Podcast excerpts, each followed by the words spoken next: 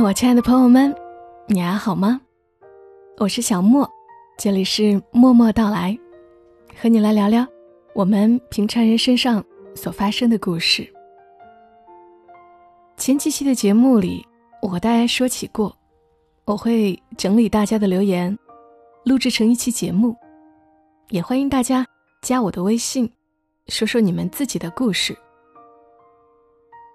这些日子。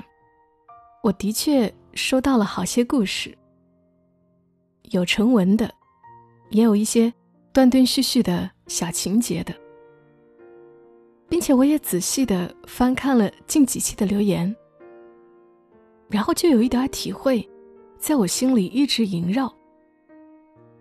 你看，我们每天打开微博或者微信公众号，网络的世界报道的都是明星八卦。重大事件，或者一些博人眼球的、增加点击量的猎奇新闻，那我们这些普普通通的人呢？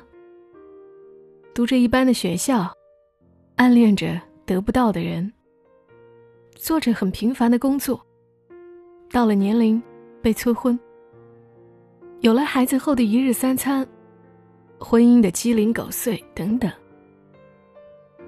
大多数的人。都是平凡的一生，好像并不值得书写，所以在网络上都几乎没有留下什么痕迹。可所有人都是时代的见证者，在别人眼中平淡无奇的一生，于我们自己来说都是仅此一次的人间旅程。也许我也做不了多少，但能在节目里分享一些你们的声音。也算是代表着，在这世间，我们曾有过关联，我们曾彼此陪伴过，你的喜怒哀乐，也曾有人关心。所以接下来时间，想和大家分享最近我通过微信收到的，以及评论区看到的，让我很有感触的一些留言。我在微信上收到的故事，大家都是在和我讲述发生在自己身上。感情上的事情，但是有一个听友，一个叫浅念的听友，他给我讲了一个发生在别人身上很小的故事。他说，那是一个初冬的午夜十二点多，我在熟悉的夜宵摊点了一份鸡蛋炒粉。正当我在等炒粉的时候，一辆重型挂车在路边停了下来，从车里。下来一个大概四十多岁、身材瘦小、满脸胡茬的男人。那个男人走到夜宵摊问：“请问还有粉吗？帮我煮一个粉。”夜宵摊的老板娘回答道：“粉还有，只是我们只有炒粉，没有煮的。”男人不甘地说：“就用你炒粉的锅帮我煮一个吧。”老板娘接着回答道：“煮是可以煮啊，就是没有早餐店那么多的配料，可能煮出来没那么好吃。”男人找了个位置，坐下来说道：“没关系，放点酱油、辣椒，能吃就行。”老板娘又问道：“需要其他的什么吗？你的粉要不要加鸡蛋，还是加肉？”男人好像犹豫了一下。轻声说道：“不用了，就煮一个素粉吧，随便吃点，能填饱肚子就行。等下还要干活呢。”这时，我的粉也好了。我一边吃着粉，一边看着那个男人。他一身朴素的、略带着一点脏的夹克，满脸的疲惫和没有来得及修的胡茬，脸上。满是岁月留下的痕迹。看着他，我不禁想起了我的父亲，同样也是满脸风霜，每天都在为生活不停的奔波。这时，他的粉好了，一碗素汤粉，里面除了漂浮着一撮葱花以外，啥都没有。他问老板拿了罐辣椒，加了两勺辣椒酱，就这样。狼吞虎咽的吃起来了，三两下，就把整碗粉吃完了，甚至连汤都喝完了，然后转身付完钱，就又开车离开了。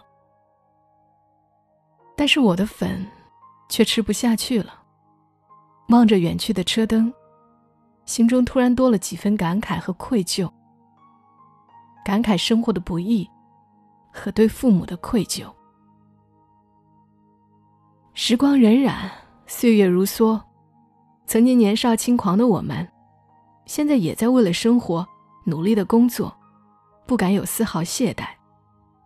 陪父母、老婆、孩子的时间远远不够，甚至没办法陪父亲喝一壶茶，听母亲唠几句家常，陪老婆逛街散步，给孩子开家长会，见证孩子的成长。生活不易，且行且珍惜吧。愿天下所有在努力奋斗的人，都能平平安安、顺顺利利。看完浅念发给我的这个小故事，我想到一个背影。他是两个月前吧，总之是猪肉刚涨到二十二块一斤的时候。有一天，我牵着甜的的手。去菜市场买菜，在卖肉的区域，我看到一个约摸五十多岁的清洁工。他在我面前的猪肉摊拿起一块猪肉，用眼神问了一下价格。老板说二十二。他又到旁边的几个摊位，也问了问。老板的回答同样都是二十二。于是。他又折回刚刚这个摊位，拿起最开始的那块肉，在手里掂了掂。我以为他货比三家后，选定这块肉了。结果，他掂了掂，又还是放下了。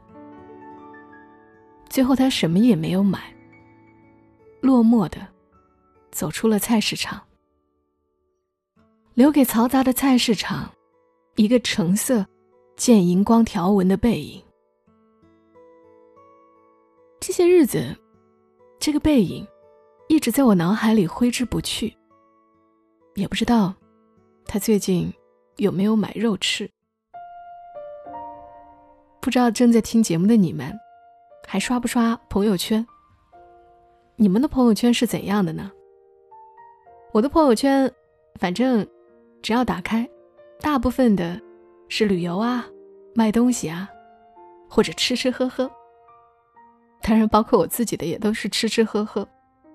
反正感觉朋友圈的日子过得还都挺让人羡慕的，以至于我看到这个背影，我才想起，其实有很多人就是这么沉默的活着。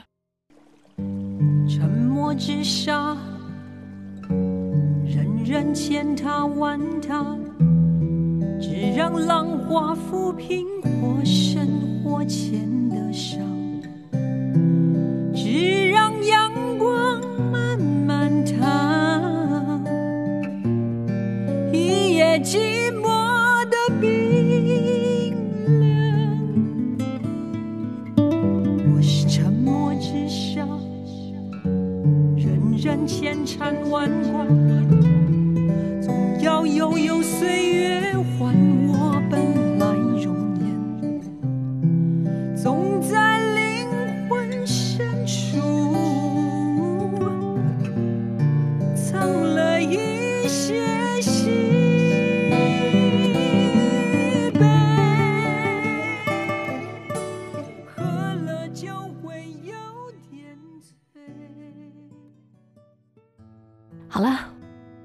接下来时间，来读大家在节目下方的评论。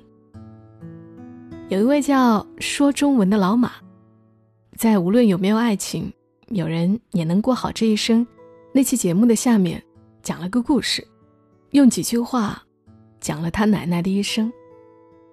他说：“这个故事让我想起我的奶奶，三十几岁开始守寡，四十岁开始生病。”五十几岁后，瘫痪到八十三岁去世。只上过识字班的他，可以慢慢看完好多名著。因病变成爪子一样的手，竟然能一针一线织围巾。去世后，让我们把骨灰撒到黄浦江，因为那里有爷爷。我常常会想，人活到七八十，一定都是有些故事的。我们当下发生的那点小情小绪，在老人家眼里，可能都不值得一提呢。有一位叫春眠不觉晓的朋友，他说他认识的一个人，认识他的时候，他在我们小县城做外贸，到了适婚年龄，经人介绍，嫁给了一个做养殖的男人。在这些年我们持续的交往中，能够感觉到。他们没有所谓的爱情，但却比我们这些自以为有爱的婚姻更少的折腾。他的朋友圈永远在销售各种东西，甚至淘宝刷单卖家寄的纸巾盒子，旅个游，他都能装一后备箱红薯回来卖。按理说，这种类似微商的广告很惹人烦，可他却经营的很好，生活也积极向上。还考到了教师，有了正式工作，很少听他抱怨生活。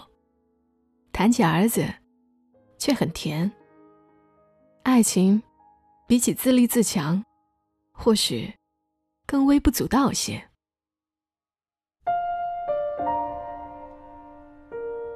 关于爱情，每个人都有每个人的定义，每个人也有每个人自己的故事。在另外一期节目，我曾喜欢你。可现在不了。下面有两条评论，讲述的却是相似的故事。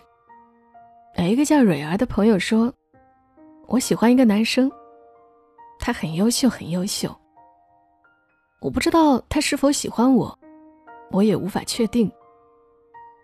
他是一个高冷的男孩子，很少主动跟女生说话。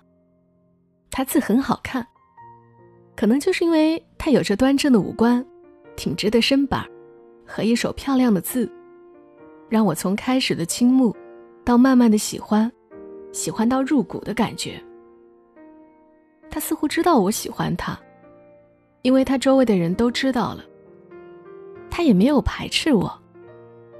现在我和他不在一个班了，但班级很近，所以经常会和他打招呼。他笑得很甜很甜，所以我就像个痴汉一样，每天和他打招呼。我承认，我自卑了。就算在别人面前我可以胡聊海聊，但是和他走在一起，我就语无伦次，不知道说些什么。有人说他对我或许是不同的，会耐心的回应我的每一次 “hello”，会耐心的给我把题目写在本子上。会在路上碰巧遇到的时候，主动叫住和我一起走，会以微笑对待我有时候傻傻的样子。但我还是很自卑，我还是觉得我和他的差距很大，我还是不觉得他会喜欢上我这样的人。我越来越不敢靠近他，既害怕让他知道我喜欢他，又希望让他知道。慢慢的。我觉得，或许我变优秀了，我就有资格站到他的身边了。现在高中，我不想谈任何感情，我想，我要努力，我要和他考同一所大学，或者同一座城市。到了大学，我会变得更优秀，我会去靠近他。这年少单纯的喜欢，他让我无法自拔，甚至想过共度余生。我知道这样的单恋很傻，但是，我真的很喜欢他。我常常想，我们读书的时候遇到的那些优秀的人，他们最大的作用，就是让我们也变成更优秀的人。谢谢有这些优秀的人，能够让我们在心里完成一场暗恋。还有位三十七点二摄氏度的朋友，他说：“我现在大二。”大一开学没多久，因为同桌说班上就我前桌长得最帅，慢慢就关注上前桌了。结果越来越喜欢他，觉得他简直是标准的男友。平时玩闹关系挺好的，不知道是什么给了自己错觉，以为他也喜欢我。后来假期时，我就跟他表白，然后被婉拒了。在开学见面时，感觉挺尴尬的，一个学期都没有怎么交流过，甚至会有点反感。虽然依旧还是喜欢他。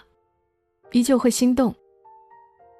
这学期我们的关系好多了，但是我突然想通了，依旧还是会心动，但不再渴望拥有。我不知道他会不会喜欢我，但是我选择放弃。我还是很开心遇见他，尽管没有什么美好，毕竟学生时期的喜欢和心动，都是他带给我的感受。希望各自幸福吧。